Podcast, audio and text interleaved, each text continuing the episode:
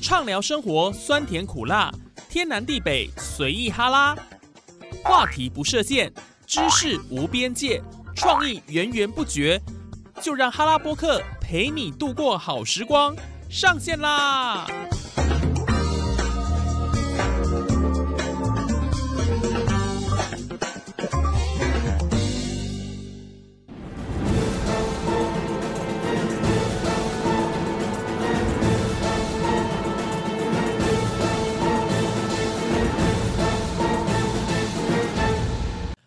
！Hello，线上的听众朋友，大家好！您现在所收听的节目是哈拉播客哈拉 Podcast，我是主持人叶宇。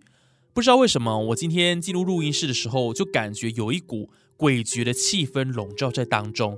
也许呢，是我自己的心理作用哦，也或许呢，跟我们今天的主题有高度的相关。因为我们今天要谈的是二十大最让人心惊胆战的校园鬼地点。啊呦天哪！哎，这些鬼地方你注意了吗？尤其是新生入学的新学期，大部分都会举办迎新活动，特别是许多系所的迎新重点都在紧张又刺激的夜教环节，而这个也是校园里头的鬼故事最常被提起的时刻哦。除了平时的流传，大家知道之前有一部上映的游戏改编电影叫做《返校》，那里头的走廊、礼堂等等的场景，就勾起了许多人学生时期校园鬼地方的景象。如果我们的听众朋友有玩过《返校》这个游戏哦，可能你会更有感。不晓得你所就读的学校里面有没有着什么样的鬼地方呢？不管您是已经毕业的社会人士，或者您现在正在就读的听众朋友，我觉得大家都可以去回想一下，过去到现在有没有曾经遇过比较没有办法解释的现象，或者你曾经听过您的学校有一些不可思议、没有办法解释的现象的发生呢？欢迎大家可以 mail 到。H o l a g u e s t 小老鼠 gmail.com，让我们知道，或许你的故事就有机会在我们的哈拉波克曝光哦。我们就透过我们的 podcast 节目分享给我们所有的听众朋友。来，你的校园里面是不是有一个阴暗的角落，让你始终不愿意靠近，或经常被提起它的可怕之处呢？今天我们哈拉波克节目呢，一样透过网络温度计分析出来，调查全台所有校园里面最常被提及的校园鬼地方，我们就赶快来听听看有没有你熟悉的角落吧。这次比较特别哈，准备了二十名啊，二十名来，我们先从第二十名开始揭露起。其实第二十名这个我觉得应该还好吧？怎么有人会觉得它可怕呢？呃，我个人是觉得还蛮好奇的，为什么它会入榜？叫校门口，就我觉得很奇怪，校门口有什么好可怕的？你是看到返校那个翠华中学的门觉得很可怕，是不是？不会吧？校门口是很多不管上学或放学人声鼎沸的地方，我是觉得比较奇怪啊。的第二十名哦是校门口，在第十九名是礼堂，礼堂哦不得不说。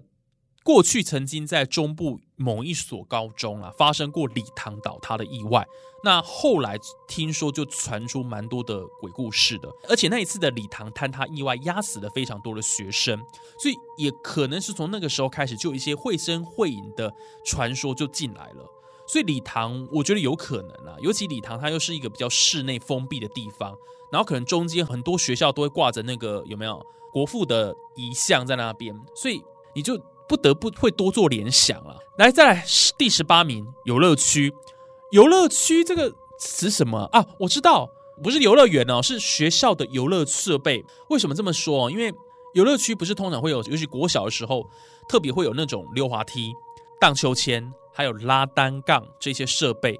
那有人的时候其实都还好，可是就怕是在快放学的时候，然后已经到黄昏要下课的时候，都没有人在使用那个器材的时候。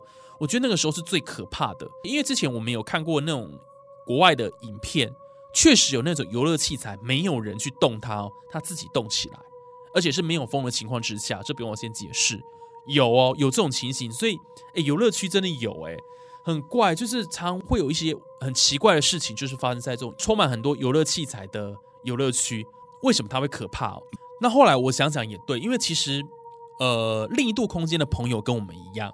他们也喜欢玩，所以会不会在下课之后，或者在没有人在使用的时候，他就会跑去上面玩？这不无可能啊！哈，第十七名仓库，一般仓库应该是不会让学生进去的啦，所以应该还好，我觉得。对啊，那你自己偷偷进去吧。我们没有机会进去的人，怎么会觉得仓库很可怕呢？哦，这十七题有问题。但是确实啦，这个仓库就是比较堆积杂物的地方，那一般我们人也不太会进去。一般进去的机会也不高了，因为东西就放那边嘛。